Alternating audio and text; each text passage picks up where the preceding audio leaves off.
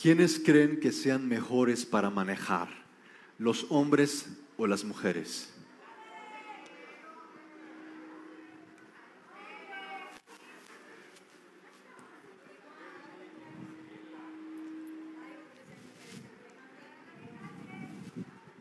Dice un dicho que Dios nos, que Dios nos proteja de las mujeres que manejan. Así dice el dicho.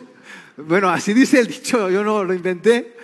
Estaba una mujer cocinando y se acerca a su marido diciéndole, muévele, se te van a quemar los huevos. Fíjate, fíjate. Ay, ¿te pusiste aceite? No, por favor ponle aceite, se te van a pegar, por favor, ve, ve, se, te están pegando, se te están pegando los huevos, ponle aceite, sal, ya sal, no tampoco, ¿verdad? Ponle sal, por favor, cuidado, se te están quemando, volteale, haz, haz, cuidado. Ya la mujer se harta y se voltea, oye, ¿qué te pasa? ¿Qué? ¿No crees que pueda cocinar? Le dice, nada más quiero que sientas lo que yo siento cuando voy manejando. Mujeres que estén así cuando manejan a sus maridos, ninguna mujer, bien, qué bueno. Son mujeres santas ustedes. Alguien que se avergüence, dile a la persona que está a tu lado, no me avergüences, no me avergüences, no me avergüences. Alguien que se avergüence de algún familiar, ¿no? Yo conozco personas que se avergüenzan de su cónyuge. A, las reuniones sociales, ciertas reuniones sociales no los llevan eh, los como que desprecian. Eh, qué bueno que aquí no pasa. Estamos con la mejor gente de, esta ciudad. Eh, yo creo que todos luchamos con la vergüenza de algún modo u otro. Nuestra más grande necesidad es de justicia, pero nos gusta la venganza. Nos gusta la venganza porque es el otro lado de la vergüenza. Luchamos con la vergüenza desde nuestros primeros padres, Adán y Eva pecaron y en lugar de reconocer con Dios que la habían regado, se escondieron y tenían vergüenza. Descubrieron que estaban desnudos y todos luchamos con la vergüenza porque en el fondo queremos vengarnos. Yo sé que ninguno de los que estamos aquí hemos pensado, no, yo no, no quiero vengarme, solamente quiero que me pague lo que me debe, o cosas así, pero vamos por ahí buscando venganza porque vivimos en vergüenza.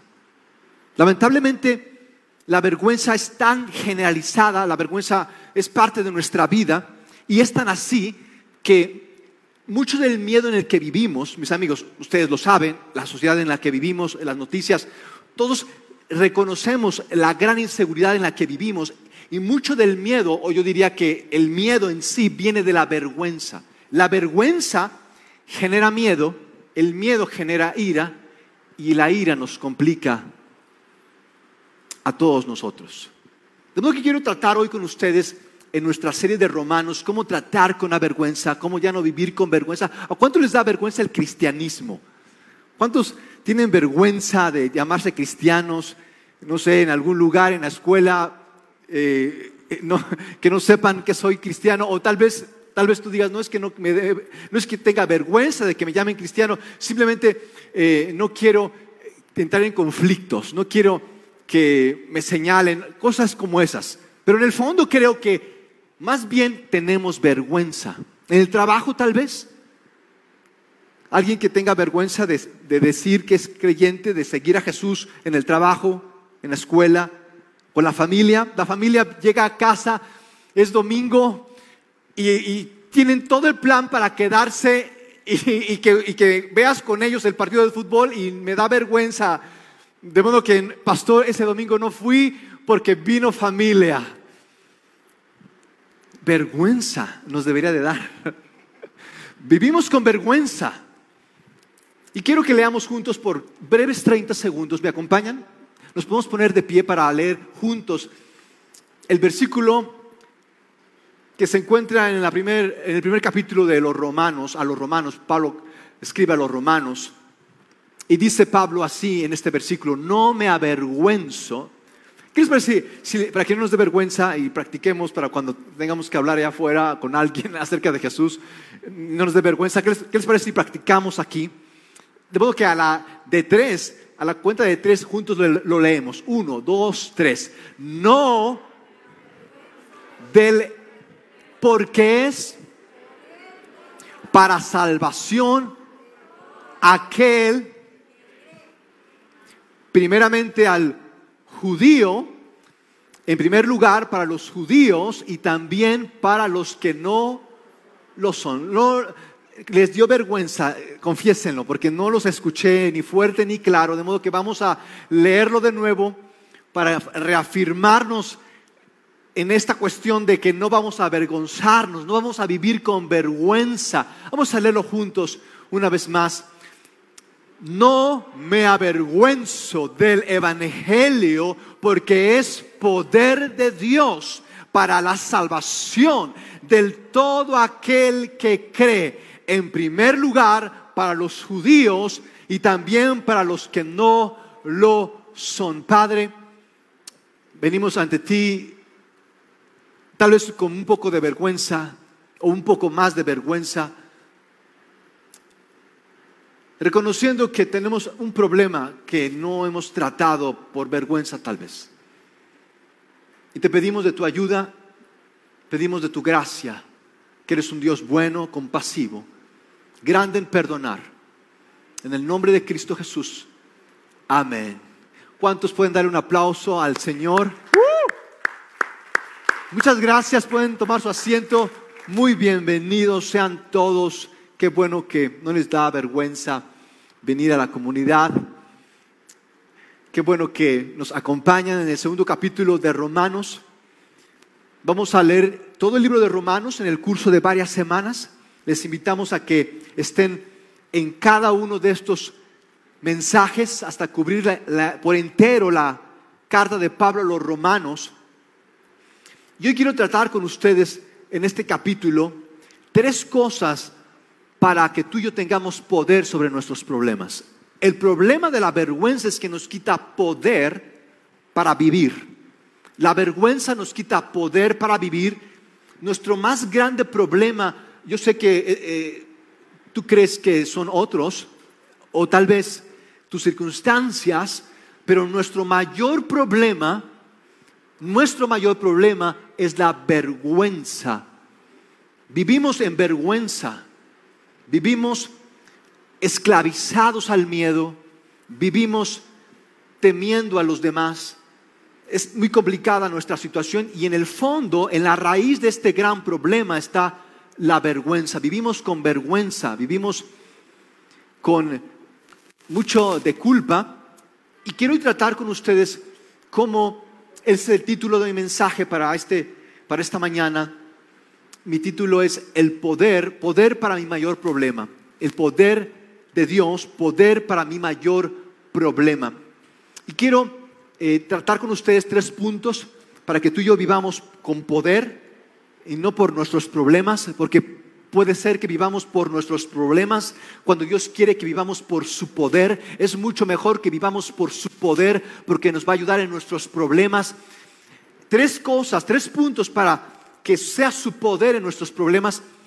Eh, son muy sencillos, te los vas a aprender plegar, planear y predicar.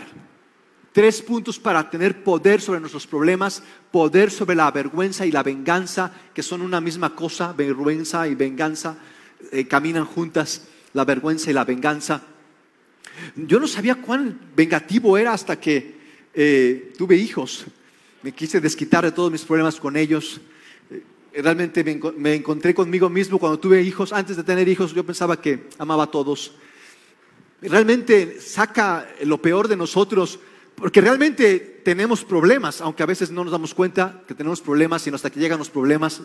¿Y por qué nunca atendí este problema? Porque tenía muchos problemas. Pero tenemos un mayor problema y en el curso de el mensaje vamos a darnos cuenta un poco más de este problema para poder tratar con este problema, porque si no tratamos con este problema, por más soluciones que tengamos, si no tratamos, dicen que la mitad de la solución es saber cuál es el problema. Cuando no sabemos el problema, ¿cómo vamos a tener la solución? Pero vamos por la vida con cantidad de soluciones sin ni siquiera saber el problema. Esto es complicado. De modo que plegar, planear y predicar para el poder sobre nuestros problemas para tratar con nuestro mayor problema y plegar es el sinónimo de orar. Pude haber puesto orar, pero para que combinara, puse plegar. Plegar, planear, predicar. Plegar es orar. Sinónimo de plegar es orar. Voy a, esta próxima vez que vayas a orar, puedes decir, voy a ir a plegar.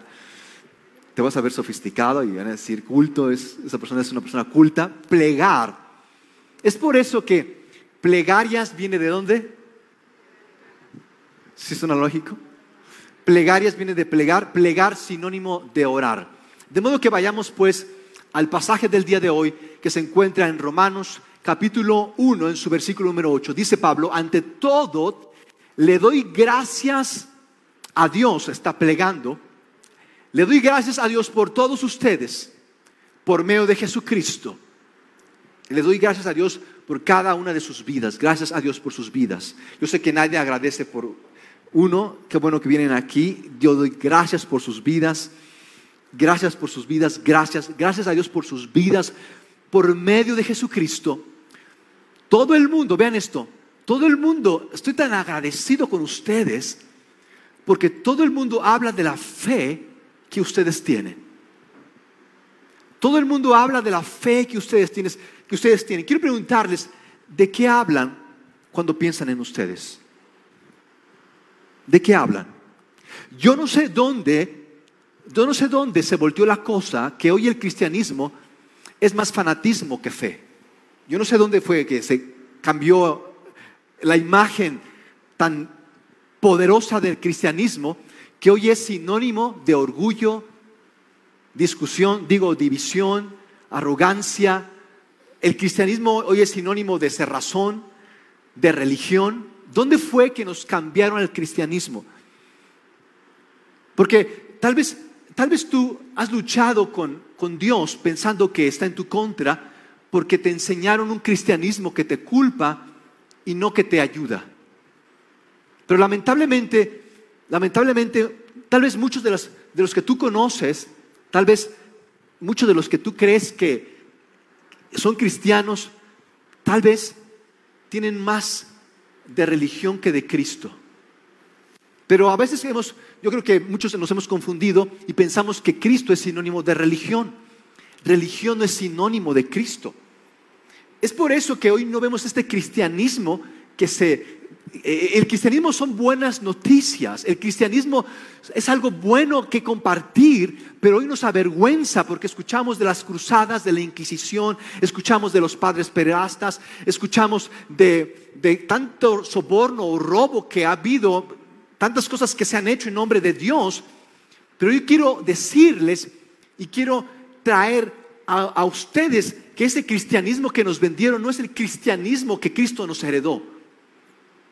Pero lamentablemente nos vamos, nos vamos por lo que nos han dicho, nos vamos por lo que hemos visto, pero no vamos a la fuente, a la raíz, no vamos a ver con Cristo mismo quién es Él y lo que ha hecho por nosotros. Y muchos de nosotros pensamos que juzgamos, eh, que, que juzgamos bien, pensamos que juzgamos bien. Pensamos que hablamos sin pelos en la lengua. Pensamos que no tenemos filtro. Yo soy honesto y digo las cosas como son. Sin embargo, quiero preguntarles, no tendremos filtro, realmente seremos honestos y hablaremos con razón. Yo creo que todos tenemos filtro.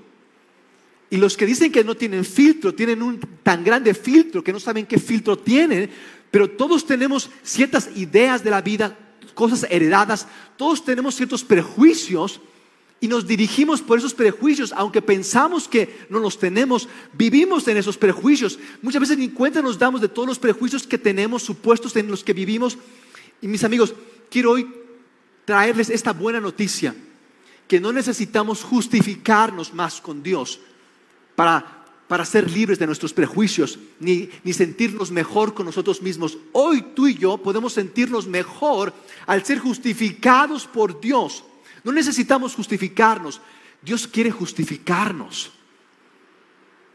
Y Pablo nos abre esta carta hablando de que los cristianos están cambiando el mundo. Los cristianos muestran una fe distinta, muestran una manera de vivir distinta.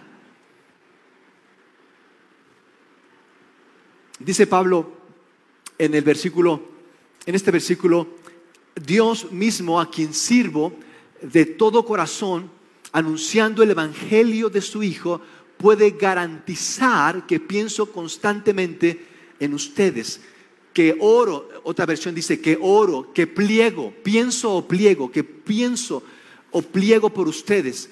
Una y otra vez insto a Dios en mis oraciones a ver si tiene a bien facilitarme el que por fin pueda visitarlos. Pablo tenía el, eh, el plan de ir a España y de camino pasar a Roma y estar con los romanos. Ese era su plan. Pero Pablo no se guiaba por sus planes. Pablo primero oraba y después hacía sus planes. Plegar y planear deben ir de la mano, pero primero es plegar. Primero debemos orar para planear. Muchas veces tú y yo oramos, pero por los malos planes que hemos hecho. Eso es algo que no es recomendable. Oramos porque ya todo se complicó. Mejor primero oremos y de que oremos, hagamos planes. Pero la mayoría de nosotros no hacemos planes porque oramos. Oramos porque ya nuestros planes no funcionan. Oramos porque ya nuestros planes se han complicado. Pablo dice, primero ora. Lo primero que hagas es orar. ¿Quieres planear? ¿Quieres hacer algo? Primero ora. ¿Qué Dios quiere en esto? ¿Qué Dios quiere en mi familia? ¿Qué Dios quiere en mi trabajo? ¿Qué Dios quiere en mi matrimonio? ¿Qué Dios quiere en mi vecindario? ¿Qué Dios quiere en mi vida material, mental, relacional, eh, laboral? ¿Qué Dios quiere? Entonces hago planes. Pero la mayoría de nosotros no hacemos planes porque oramos. Oramos porque nuestros planes no están saliendo. ¿A cuánto les gusta planear? ¿Cuántos les gusta planear? ¿Cuántos son buenos planeadores? ¿Cuántos son buenos planeadores? ¿Cuántos les gusta más orar que planear? A mí me gusta más orar, a mi esposa le gusta más planear. Yo oro para que Dios corrija sus planes. Y es bueno porque a veces yo eh, no tomo cuidado y mi esposa es cuidadosa y todo lo ordena y lo arregla y lo planea y es tan atenta. Y a veces pues, pensamos que orar, orar no tiene nada que ver con planear. O pensamos que planear no tiene nada que ver con orar. Si yo voy a orar, no voy a planear, o si voy a planear, no voy a orar. Ambos deben ir juntos y caminar juntos, pero usualmente tendemos ya sea a planear y no orar, o orar y no planear. Tendemos a uno de esos dos extremos. Yo quiero invitarles hoy a primero orar y entonces planear. Ustedes se han dado cuenta con esto de la pandemia de que aún los mejores planeadores o planificadores no pudieron planear lo que pasó con el, con el coronavirus. Nadie planeó el 2020, se les salió de sus planes. No que muy buenos planeadores no planearon la pandemia, no planearon nada del coronavirus. A veces ni nuestros mejores planes funcionan. ¿Por qué? Porque primero es orar y después planear. Y dice Pablo, en cuanto a esto de planear, en el versículo, versículo 13, Pablo nos refiere a estos planes. Quiero que sepan, amados hermanos, que me propuse mucho, muchas veces, ir a visitarlos. Pero hasta el momento me había impedido. Mi deseo es trabajar entre ustedes y ver fruto espiritual, ver frutos espirituales, tal como he visto entre otros gentiles, entre otras gentes no judías. Soy deudor, soy deudor, tanto para con los griegos como para con los bárbaros o paganos o que les van a las chivas. O, puede ser el Querétaro también para con los sabios o con los que le van al Cruz Azul, o para con los ignorantes o los de la América. Soy deudor para todos. Jesús es para todos, eh, cultos, incultos. Jesús es, pero lo hemos limitado para, pensamos que es para, para quienes tienen problemas, pensamos que es para quienes no pueden con sus vidas o, para quienes tienen todo resuelto. Jesús es para todos. Jesús es para todos. Y soy deudor, dice Pablo, me debo a ellos, a quienes aún no he llegado, me debo a ellos. Y voy a ir hacia ellos. Y estoy haciendo todo lo posible para alcanzar a aquellos que aún no saben de Jesús. Pablo hacía planes para llevar este evangelio, para vivir esta fe. ¿Estamos haciendo planes para compartir nuestra fe? ¿Estamos haciendo planes? Si ni oro, pastor, menos voy a hacer planes. Mis amigos, yo por mucho tiempo pensaba que oraba, pero más bien me quejaba. Les quiero confesar, yo no oraba, me quejaba. No sabía que me quejaba, no sabía que me quejaba y pensaba yo que oraba. Es por eso que Dios no me contestaba. entiendo por qué no me contestaba. solamente me quejaba. Y no está mal que te quejes. Puedes quejarte, pero cuando solamente te quejas, eso ya no es oración. Oración, mis amigos, no es adulación, porque a veces pensamos que es decirle a Dios que todo está bien y que voy a echarle ganas y que sí tengo fe. Pensamos que es adulación o pensamos que la oración es manipulación. Dios te prometo y mira que voy a estar bien y mira que te prometo que voy a portarme bien. Pensamos que oración es adulación o manipulación. Mis amigos, oración es expresión.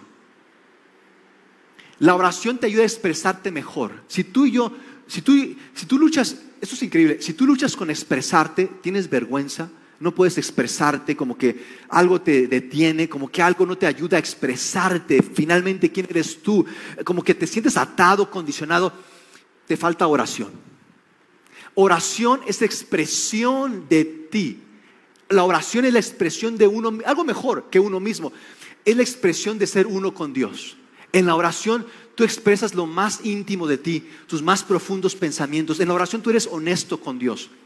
En la oración tú expresas tus motivaciones, tus cargas, tus problemas.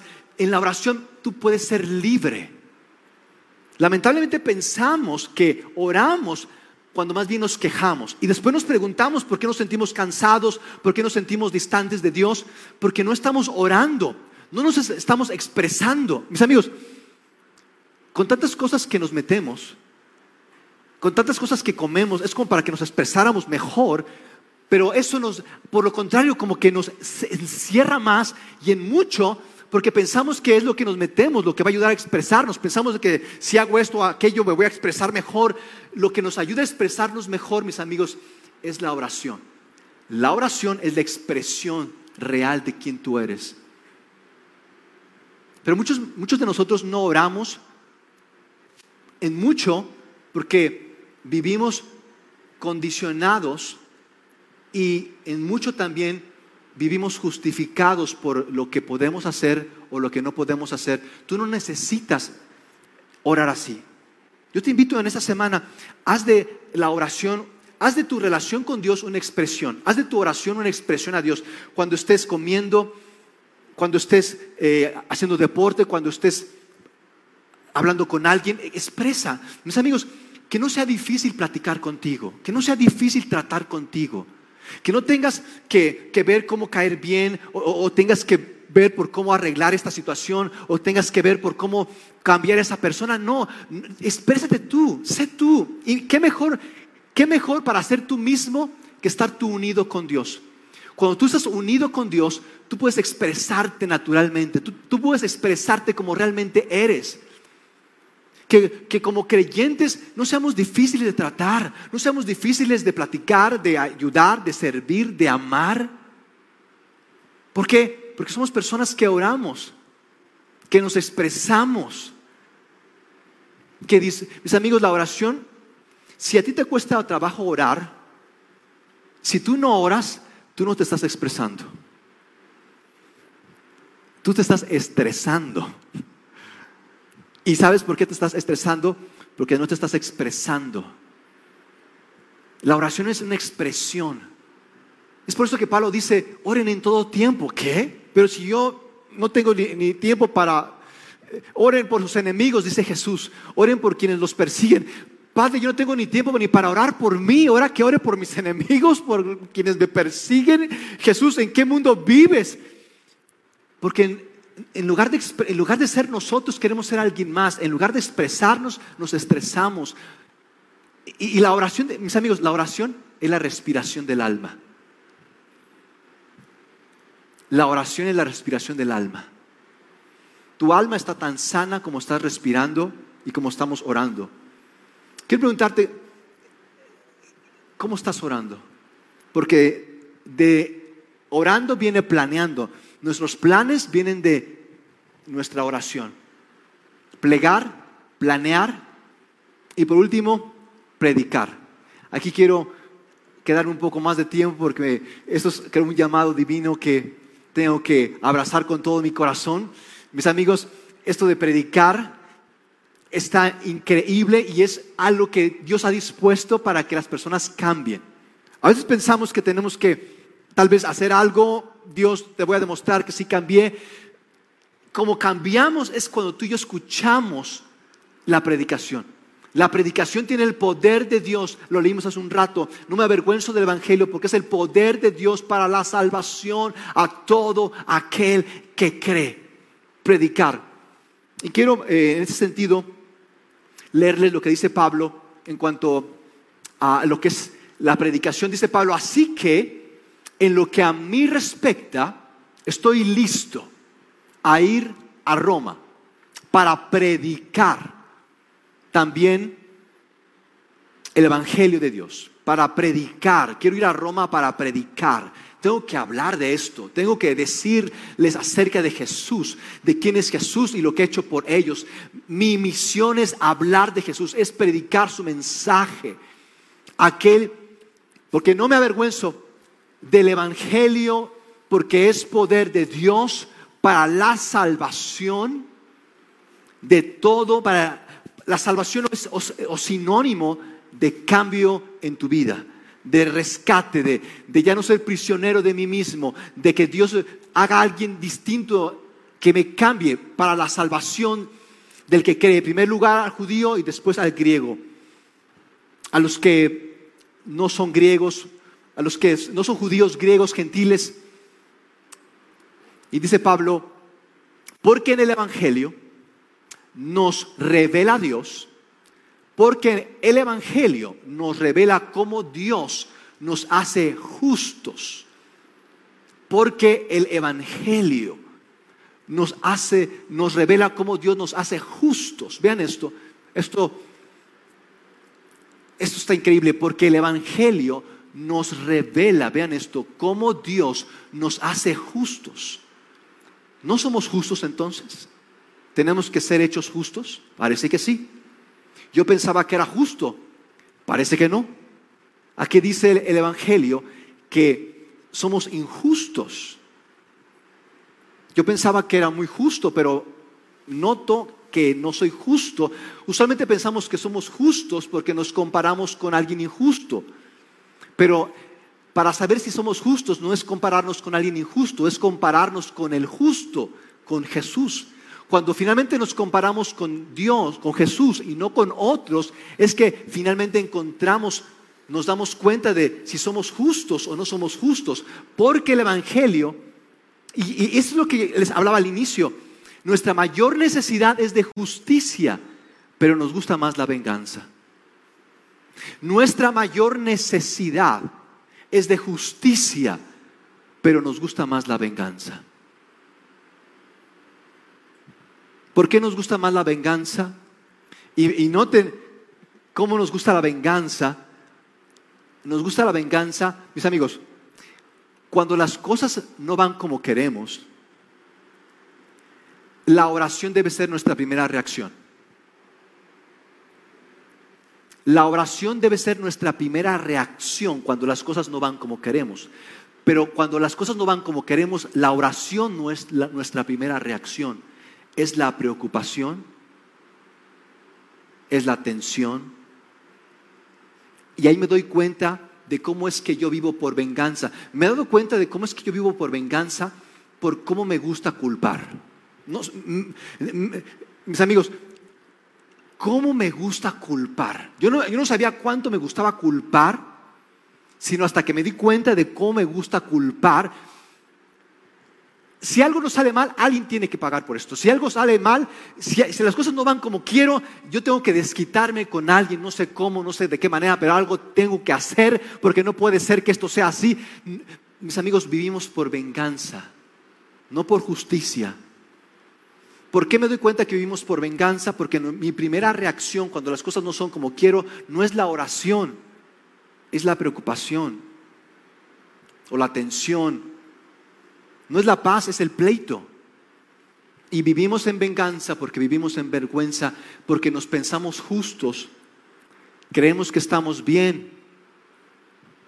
Dice Pablo, porque en el Evangelio se revela, se muestra Lamentablemente, a veces no hablamos del Evangelio, nos gusta hablar de todo menos del Evangelio. ¿Cómo estás? El trabajo, la familia, ¿no les pasa eh, eh, de la, pandemia, el virus? Eh, hablamos de todo menos del Evangelio. Tenemos oportunidad de de platicar de algo y hablamos de política, de, quién ganó ayer, si el Tigres o el Pumas, hablamos de, todo lo que se nos pueda ocurrir, nos, hablamos de los problemas de los vecinos, hablamos del gobierno, del López Obrador, hablamos del fraude en China, hablamos de todo menos de él.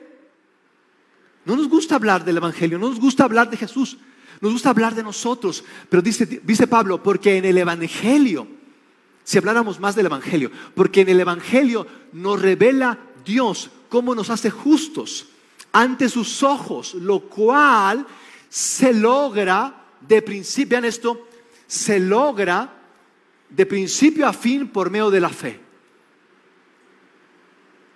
No por medio de mis fuerzas, es lo que yo creo, por medio de mis fuerzas, no, por medio de la fe. La fe me quita mis fuerzas y me da las fuerzas de Dios.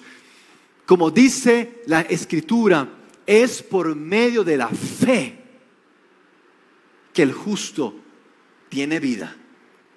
Es por medio de la fe que el justo tiene vida. Vida o, sentido o propósito. Sinónimo de vida es eh, amor. Sinónimo de vida es tener claridad. Sinónimo de vida es saber quién eres, de dónde vienes y a dónde vas. Es esa vida la que es, es una vida espiritual. No es que es que yo también tengo vida, pastor, y no, no, veo cambios. No, es una vida nueva, la vida que Dios nos da, una vida diferente.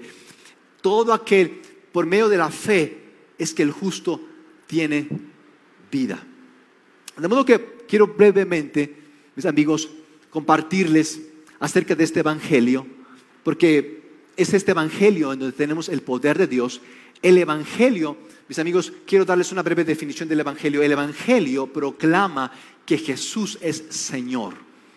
El Evangelio proclama que Jesús es Señor, que es nuestro dueño. Que el Evangelio son acerca de las buenas nuevas de Jesús, no de nuestras buenas obras. El Evangelio es acerca de las buenas nuevas de Jesús, no de nuestras buenas obras. ¿Cómo es que Dios nos justifica? Con el Evangelio. Y el Evangelio, mis amigos, quiero darles algunas características del Evangelio. El Evangelio es público, eh, tiene que hablarse, Jesús no lo hacía privado, no, no era cuestión de una secta, Jesús siempre hablaba afuera, ante la gente. Es público. El Evangelio no nos promueve, yo sé que queremos que Dios haga algo, pero el Evangelio no nos promueve y el Evangelio es polémico. Mis amigos, es tan polémico el Evangelio que crucificaron a Jesús. ¿Pueden entender? Díganme, ¿por qué fue que crucificaron a Jesús si Jesús no hizo mal a nadie? Ayúdenme a entender por qué crucificaron a Jesús. Jesús solamente hizo bienes, solamente ayudó a la gente. Jesús habló de amor, de compasión, misericordia. Jesús habló de que Dios tenía un increíble plan para nosotros, pero ¿por qué fue que lo crucificaron? Si Jesús solamente hablaba de cosas buenas, si Jesús fue siempre increíblemente transparente en sus intenciones, ¿por qué fue que lo crucificaron? Porque su evangelio, su mensaje es polémico. De hecho, hubo una ocasión en que Jesús estaba hablando con la gente y Jesús hablaba por historias. Jesús les gustaba mucho contar historias y Jesús les contó una historia de un hombre que tenía una viña, era una viña que estaba creciendo mucho, estaba dando muchas uvas, estaba eh, dándole una muy buena producción y este hombre rentó su viña a cierta gente y esa gente pues empezó a tener muchas uvas, mucha producción, a, vender y a tener mucho dinero y empezaron a pensar que eran dueños de la viña, de modo que ya no mandaban, ya no le pagaban al dueño, ya no le pagaban la renta. Y así pasó un mes, dos meses, pasó un tiempo y ya se olvidaron de que la viña tenía, tenía dueño. A ver, eh, creo que somos los dueños de la viña. Eh, siento que ya me, siento como en casa, esta es mi viña y, bueno, qué bueno Dios que me has dado esta viña, es mía. Y dice Jesús que mandó a un sirviente para que fuera por la renta. Y, los arrendatarios, los que estaban eh, rentando la viña, que golpean al, al enviado del dueño, no queremos saber del dueño, esta es nuestra viña. El dueño dice, pues ¿qué les pasa? Si esa viña es mía. Mandó a otro, también lo golpearon, dijo el dueño, bueno, voy a enviar a mi hijo, con mi hijo seguro lo respetan, es mi hijo, seguro no le van a hacer nada. Va su hijo y los eh, que estaban rentando la viña dijeron, bueno, es el hijo. ¿Qué les parece si ahora lo matamos y ahora sí ya sí nos quedamos con la viña, ahora sí aseguramos que es nuestra viña, ya no hay dueño, nos quedamos con la viña. De modo que llegó el hijo y lo mataron. Y Jesús dijo estas palabras después de contarles esta historia. Jesús les dijo, ¿no han leído en las escrituras? ¿No han leído que la piedra que los constructores desecharon ha venido a ser la piedra principal? No entiendo Jesús, ¿qué tiene que ver esto con la viña? Por tanto les digo que el reino de Dios les va a ser quitado a ustedes, está hablando de los judíos, el reino de Dios que ustedes piensan que es suyo, se les va a quitar y se les va a dar a gente que produzca frutos. Y vean la respuesta de los judíos cuando los principales sacerdotes y los fariseos oyeron estas palabras, entendieron que Jesús hablaba de ellos. ¿Qué, tienes conmigo, Jesús? ¿Qué traes conmigo? Siento que me, me hablas al tanteo o qué quieres conmigo. Entonces, vean lo que, entonces estos hombres quisieron aprender a Jesús, quisieron eh, deshacerse de Jesús, pero no lo hicieron porque temían de la gente, porque la gente pensaba de Jesús como un profeta. Quiero preguntarles, ¿quiénes son esos viñadores?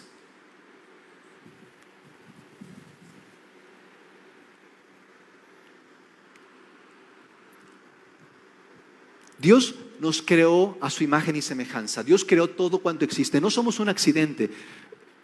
No somos producto de la evolución. Yo sé que algunos parece que sí. Uno dice, sí, de plano, se me hace que sí viene del mono este. No somos producto de la evolución. No hay un... Mis amigos nos han dicho esto, nos han dicho que venimos del mono, que nos hemos ido mejorando, que necesitamos evolucionar, que necesitamos cambiar, nos han dicho eso, pero no hay línea que cruce entre los animales y los hombres. No hay algo que continúe, que haga que mi antecedente sea un chango y que yo vaya evolucionando y que tal vez dentro de un tiempo ya sea, sea diferente. No hay mezcla. Los animales son de un lado, los hombres son de otro lado. No hay mezcla entre hombres y animales. Dios creó a los animales, Dios creó a las mascotas, Dios creó al ser humano. Y al ser humano lo puso como cabeza de toda la creación. ¿Por qué? Porque el ser humano fue creado a su imagen y su semejanza. El ser humano tiene el Espíritu de Dios. Dios nos creó con valor, con dignidad. Dios nos creó para ser un reflejo de su amor, de su misericordia. Dios nos creó con sus atributos. Dios nos creó para reinar en la tierra, para que esta tierra fuera un lugar donde hubiera justicia, donde hubiera paz. ¿Y qué hicimos los seres humanos? corrompimos la creación. Nosotros las criaturas nos hicimos dueños de la creación. Nosotros deshicimos lo que Dios hizo. Hicimos a veces tal vez tú escuches de alguien que diga, es que ¿dónde está Dios con tanto sufrimiento, con tanto dolor? ¿Por qué Dios nos ha abandonado? No es que hayamos abandonado a Dios, es que tú y yo le hemos dado la espalda a Dios, es que tú y yo hemos rechazado a Dios, es que tú y yo hemos dicho no a Dios, yo no voy a obedecerte, yo no voy a hacer lo que tú dices, yo no quiero nada de ti Dios, yo voy a hacer mis planes como quiero y como yo disponga, hazte a un lado de mi vida. Y siempre que tú y yo decidimos por nuestra cuenta, siempre el desastre viene a la puerta. Y hoy todo esto que tú y yo vemos de complicación, de problemas, es porque tú y yo hemos preferido nuestra voluntad a la voluntad de Dios. Hemos preferido nuestros planes a sus planes. Hemos preferido hacer lo que queremos a lo que Dios quiere.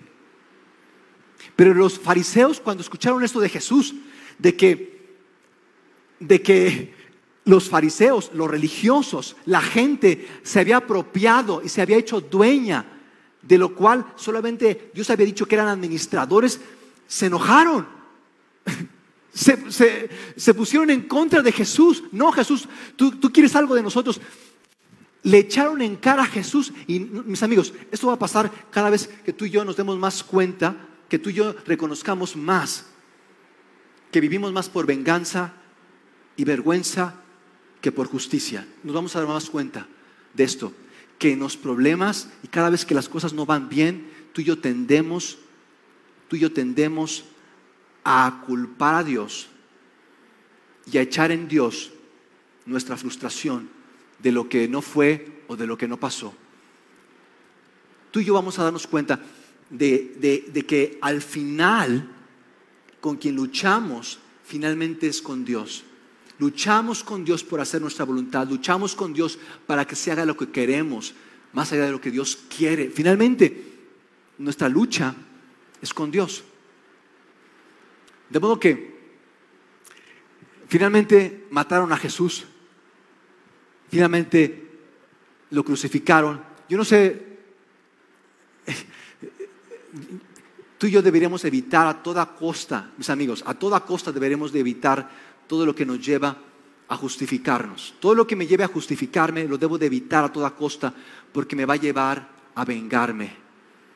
Mis amigos, cuando tú y yo nos justificamos, tú y yo vamos a vengarnos. Tú y yo necesitamos ser justificados. Porque tú, cuando tú y yo nos justificamos, nos vamos a vengar, pero tú y yo necesitamos ser justificados para ser justos. ¿Cómo somos justificados con Dios? Porque esto de justificarme, esto de justificarme y de justificarme ya me está desgastando, ya, ya, ya, ya, me está, ya se está expresando mal. ¿Cómo somos justificados con Dios? Quiero brevemente decirles cómo somos justificados con Dios. Tenemos dos, dos opciones. Podemos ser justificados con Dios por lo que hacemos o por lo que Dios ha hecho, por mi obra o por su obra. Si nos justificamos por lo que hacemos o por nuestras obras, vamos a crear la religión. Primer, primer rubro, de, primer cosa que hacemos cuando nos justificamos, creamos religiones. Esto lo vemos desde el inicio. Adán y Eva pecaron con Dios y en lugar de ser honestos y reconocer que habían pecado, se justificaron.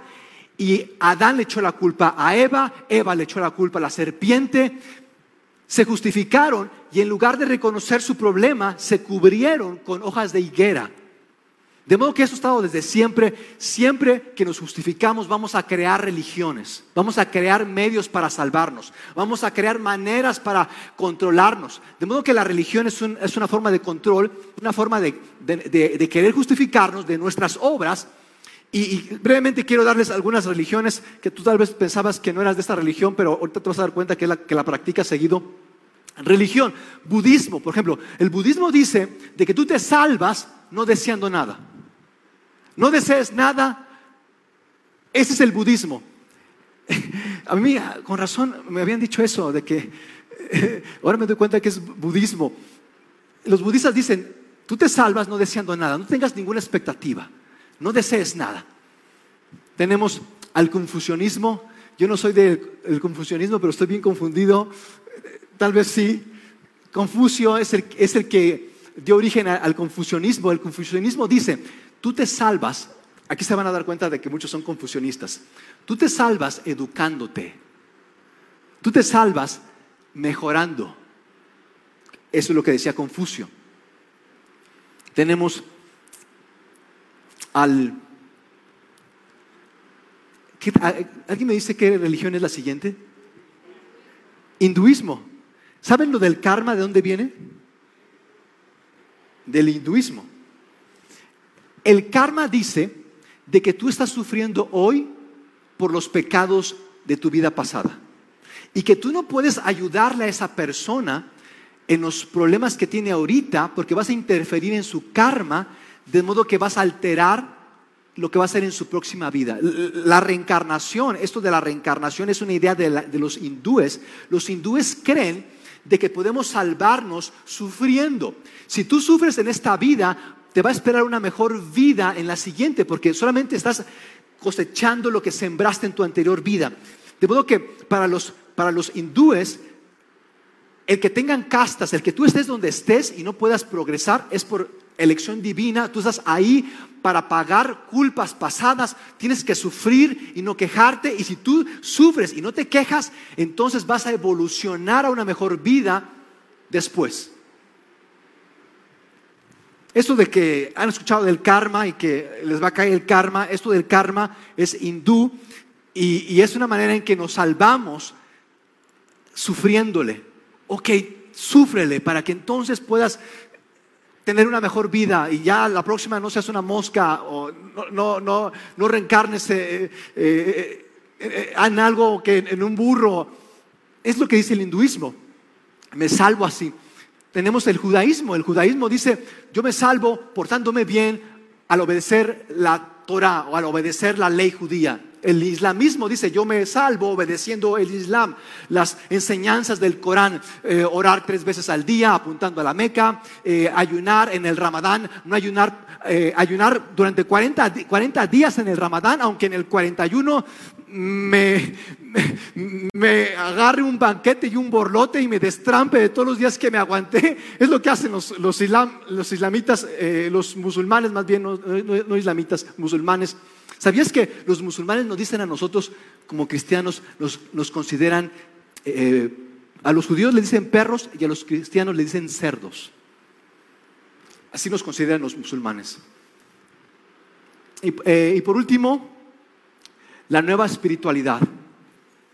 Esto de las vibras, mis amigos, esto de las energías es la nueva espiritualidad. ¿Tú has escuchado de eso? Yo me salvo vibrando alto.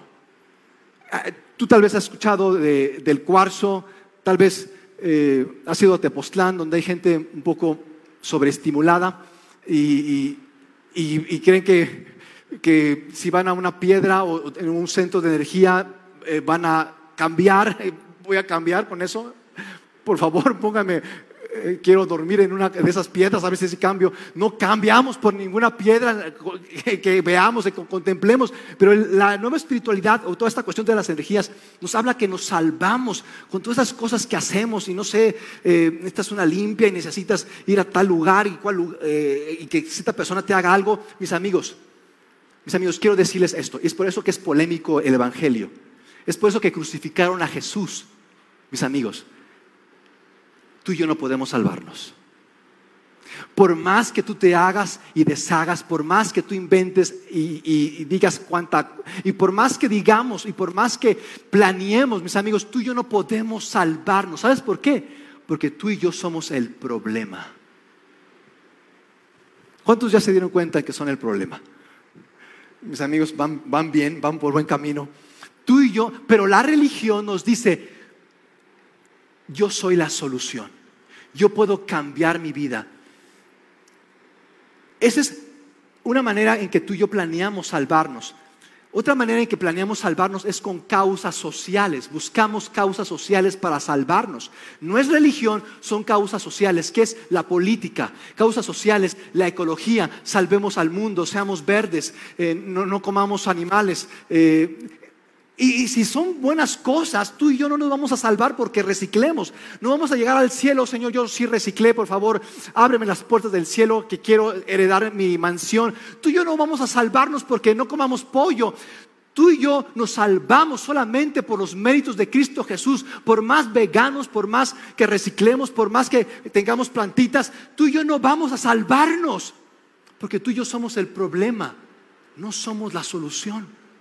Pero vivimos creyendo más en otro evangelio, no creyendo en el evangelio, vivimos creyendo en nuestras causas. Y yo trabajo mucho, esa es otra causa social, no solamente es la política, no solamente es eh, la ecológica, no solamente es la sexual, eh, hoy está de boga la cuestión sexual, mi causa es que yo pueda ser eh, del sexo que yo quiera, no importa qué sexo sea, no importa lo que haga con mi cuerpo, no importa, pero yo me salvo amando esto que yo quiero hacer, este sexo que yo quiero ser, esta es mi causa y yo me salvo con esto, yo, yo puedo ser diferente con esto, es una causa con la que pensamos salvarnos, o la causa moral como es el trabajo, es la más extendida, tal vez que yo me salvo por el trabajo, por lo que hago.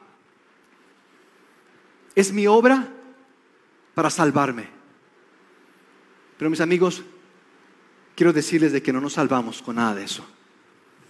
Y tal vez sea, tal vez sea por eso, de que tú y yo hemos tenido que enfrentar, tal vez por eso tú y yo no hemos tenido que no hemos podido enfrentar esto que está detrás de todos nuestros problemas, que es la venganza y la vergüenza.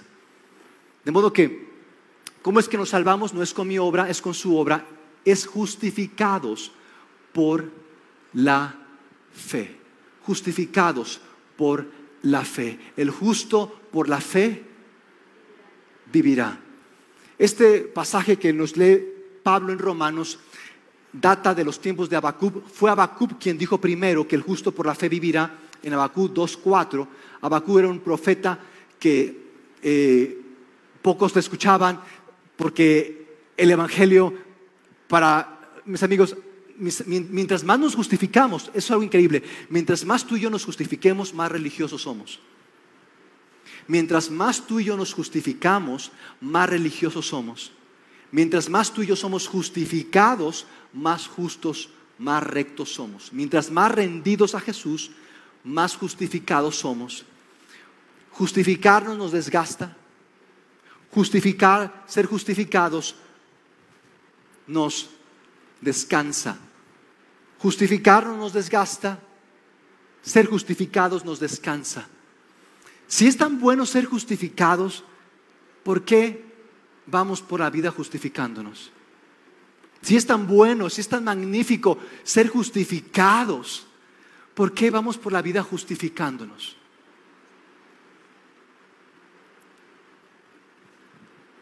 Mi obra o su obra. Y permítame eh, concluir con una, historia, es la historia de Martín Lutero. Martín Lutero, y esta es la división, no, quise hablarles dentro de las religiones del catolicismo, porque quiero ahorita explayarme, eh, a los amigos católicos los amamos, pero necesitan a Cristo. Eh, en el caso del catolicismo, Martín Lutero era un monje, era un abogado, era un brillante abogado, era de los más sobresalientes de su tiempo, Martín Lutero, y en una ocasión casi le cae un rayo. ¿A quién les ha caído un rayo así cerca? Que sintieron que se les iluminó, el día. Eh, no solamente se les iluminó el día, casi me dejó medio sordo, eh, casi, bueno, más o menos sentí que era cerca porque me, puso los pelos de punta y sentí que me moría. Me cayó un rayo cerca a este hombre le cayó un rayo y fue una señal para él de que Dios lo estaba llamando. De modo que este hombre se volvió monje, se fue a un monasterio y dedicó su vida a Dios. Pero este hombre, eh, me gusta Martín Lutero porque era muy honesto y empezó a leer la escritura y empezó a darse cuenta de que estaba lejos, lejos de obedecer a Dios. Martín Lutero se empezó a dar cuenta de que mientras más bueno quería ser, más malo se daba cuenta que era eh, y, empezó él como a deprimirse, Martín Lutero. Y se, sintió tan mal, llegó casi a la locura, Martín Lutero, se golpeaba continuamente, se flagelaba por mi culpa, por mi culpa. Todos los días estaba en el confesatorio, todos los días estaba en penitencia. Eh, el cura ya, ya, por favor, déjame en paz, ya, ya no quiero que vengas a verme. Todos los días estaba dale y dale de todo lo que cargaba encima, pero él era honesto, era honesto porque se daba cuenta de que no alcanzaba el estándar de Dios, era honesto porque se daba cuenta de que era un pecador, era honesto porque se daba cuenta que era injusto, era honesto porque se daba cuenta que no podía, pero él no, no, no sabía que había otra opción. Y tal vez tú eres esa opción te sientes desesperado, te sientes estresado, te sientes cansado, porque por más que tú quieres, por más que buscas, por más que oras, por más que clamas a Dios, parece que no hay cambio, parece que sigues igual, parece que sigues teniendo resentimiento, deseos de venganza, y, y tú te sientes mal y te sientes condenado y te sientes con vergüenza. Esa es una opción, sentirnos injustos o tal vez sentirnos justos. Pensamos que, como los fariseos, pensamos que estamos bien, que podemos hacer lo que queremos. Los justos los justos se, rigen por el orgullo, piensan que el orgullo es lo que los va a sacar adelante, pero es el orgullo lo que finalmente es la raíz del pecado. Injustos o justos. De modo que Martín Lutero estaba, de hecho él enseñaba en la Universidad de Wittenberg, él enseñaba, era maestro de teología, y él estaba justamente enseñando de Romanos capítulo 1, cuando Dios cuando Dios finalmente lo salvó, finalmente lo rescató, le hizo entender, y fue justamente con este versículo que dice que en el Evangelio Dios nos revela cómo Dios nos hace justos, porque el fe por el, porque el justo por la fe vivirá. Fue justo ahí. Dice Martín Lutero que fue como si el cielo se le abriera, como si las cargas cayeran. Y a raíz de esto que experimentó Martín Lutero, de que es por la fe y no por las obras, porque el catolicismo decía que por las obras, que tenías que hacer penitencia, que tenías que eh, hacer obras de caridad, y no estamos diciendo que no hagamos obras. De hecho, los cristianos son las personas que más obras buenas han hecho los cristianos fueron los que fundaron universidades. Las universidades que hoy tú y yo conocemos fueron por los cristianos que las comenzaron, los hospitales, la asistencia social, todo fue iniciado por los cristianos. Pero las buenas obras nunca nos justifican con Dios, nunca son el fin. De modo que eh, la Iglesia Católica tenía cantidad de penitencias y cantidad de cosas que tenías que hacer para salvarte. Y Martín Lutero llega y dice, la única manera en que somos salvos es en la fe. ¿Qué es fe? Es rendirme a Cristo. Es dejar de luchar con Cristo. Es seguir a Cristo. Es disponerme a Cristo. Ese es el Evangelio, que Cristo es Señor sobre todo, que Él reina, que Él es nuestro Dios, que Él nos ama y tiene un mejor plan para nosotros. De modo que Él va y, planta sus 95 tesis, dentro de ellas la justificación por la fe en la Universidad de Wittenberg y se arma un cisma la Iglesia Católica tiene un cisma y se produce la reforma en 1500, que fue el cambio más importante para que se saliera, saliera el mundo del oscurantismo y de la época medieval a un cambio profundo que después veríamos sus beneficios en la ciencia, en la academia, en las artes. Pero fue justamente con este versículo, el justo por la fe vivirá. No es mi obra, es su obra. De modo que quiero preguntarles, ¿tú vives con este problema de que no cambias, de que eh, por más que quiero no puedo, o con esta situación donde tú crees que puedes con lo que haces? Yo quiero invitarte hoy a que sea Jesucristo tu justicia. Porque si tú te guías, mis amigos, si tú te guías por esto de que soy un pecador y porque más que quiero, busco, no puedo cambiar, finalmente tú te vas a deprimir. Finalmente tú te vas a dejar llevar por la ira, porque tú y yo no somos la solución, somos el problema y necesitamos la solución que es Cristo Jesús. O tal vez tú creas que sí puedes y que sí cambias, pero no puedes cambiar. Finalmente eso te va a llevar al orgullo. Y en el orgullo, tú y yo nos separamos de Dios y nos separamos de otros. Es Cristo nuestra justicia. Es Cristo nuestra justicia.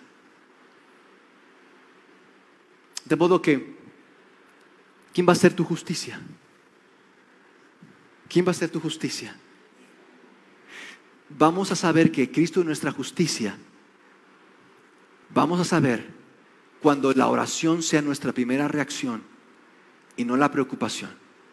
Vamos a saber que Jesús es nuestra justicia cuando tú y yo no nos creamos dueños, sino siervos de lo que tenemos. Y cuando tú y yo vivamos en una misión, mis amigos, en eso nos damos cuenta que Jesús es nuestra justicia. Cuando tú y yo vivimos en la misión de predicar este evangelio, de que otros más escuchen este evangelio, porque es solamente escuchando este evangelio que las personas son salvas y vienen a Cristo.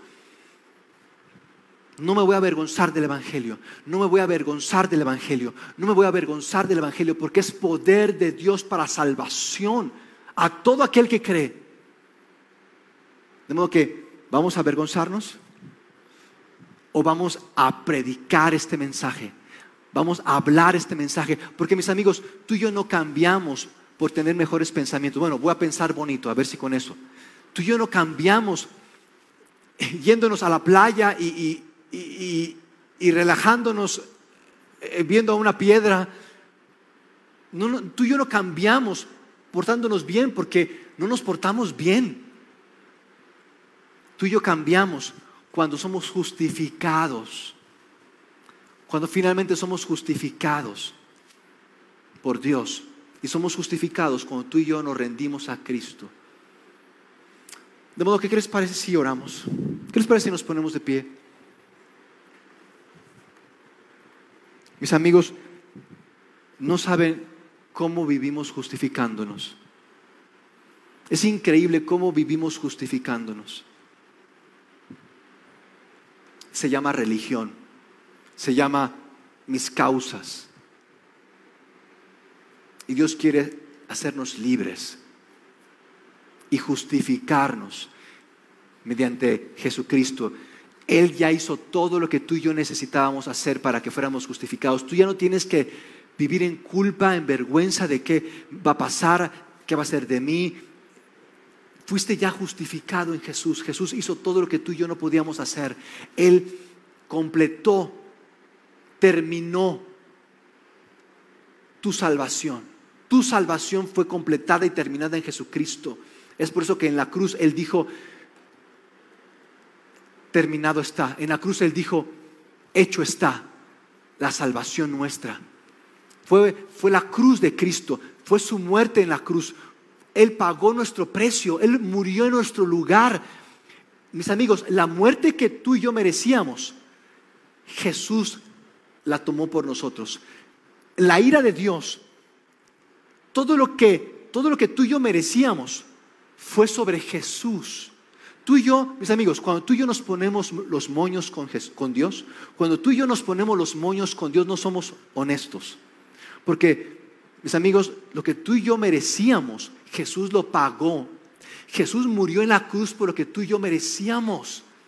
¿Cómo podemos decir que que, esto no lo merezco, cuando lo que merecíamos es lo que Jesús pagó en la cruz. Jesús fue crucificado por nosotros, Jesús tomó nuestro lugar por nosotros. Lo que tú y yo merecíamos, Jesús lo pagó, Jesús fue muerto, el Hijo de Dios. Dios mismo se hizo carne, Dios mismo tomó forma humana, vivió una vida perfecta, sin pecado, no hizo mal a nadie y fue crucificado fue en la cruz donde Él pagó por nuestro pecado. ¿Qué podemos decir que merecemos? Cuando todo lo que merecemos Jesús en la cruz lo pagó. Yo quiero invitarte con todo mi corazón, yo te pido que por favor ya no luches más con Dios justificándote y recibas la justicia de Dios. Te rindas a Cristo te rindas a lo que Él hizo por ti. Él sí te ama, Él sí tiene tu mejor interés, no la religión, no lo que otras personas dicen, no cuánta causa quiere este mundo que hagas, que salves, que logres, que tengas. Solamente Jesús tiene su mejor interés en ti. Padre, en el nombre de Jesús, es en ese nombre que podemos orar a ti y saber que somos escuchados. Hoy te pido, Señor, por cada uno de nosotros porque abracemos, porque nos rindamos a este mensaje, a la obra de Jesús que hizo por nosotros para que fuéramos justificados, para que ya no vivamos justificándonos con tantas cosas que hacemos, decimos, queremos, sabemos, podemos. Señor, ten misericordia y revélanos la grandeza de tu amor en Jesús. Revélanos la grandeza de tus planes en Jesús. Revélanos la grandeza de tu amor en Jesús. De modo que nos rindamos a Él y hagamos de Jesús nuestra razón de vivir. Hagamos de Jesús nuestra causa y vivamos cada día expresando quién es Él, viviendo en Él, proclamando que Él solamente es la salvación, aun y cuando sea polémico, aun y cuando no nos convenga, aun y cuando esto sea público y nos traiga vergüenza, finalmente seremos libres de la vergüenza, porque en ti somos justificados. En el nombre de Cristo Jesús, te lo pedimos. Amén, amén y amén. ¿Cuántos pueden darle aquel, un aplauso a aquel que nos justifica? ¡Uh! Podemos confiadamente, tú puedes decirte cada vez, muchas personas se ven al espejo y dicen, qué guapo soy. Puede servirte como por dos horas, después vas a sentirte igual de decepcionado. Para sentirte mejor, tú puedes decirle al espejo, soy la justicia de Dios. Soy la justicia de Dios. Por los méritos de Jesús. Dilo todos los días, mis amigos. Los invito a que todos los días lo hagan por lo que dura la serie. Soy la justicia de Dios. Soy, dile a la persona que está a tu lado para que practiques. Dile, soy la justicia de Dios. Soy la justicia de Dios. Soy la justicia de Dios. Excelente semana.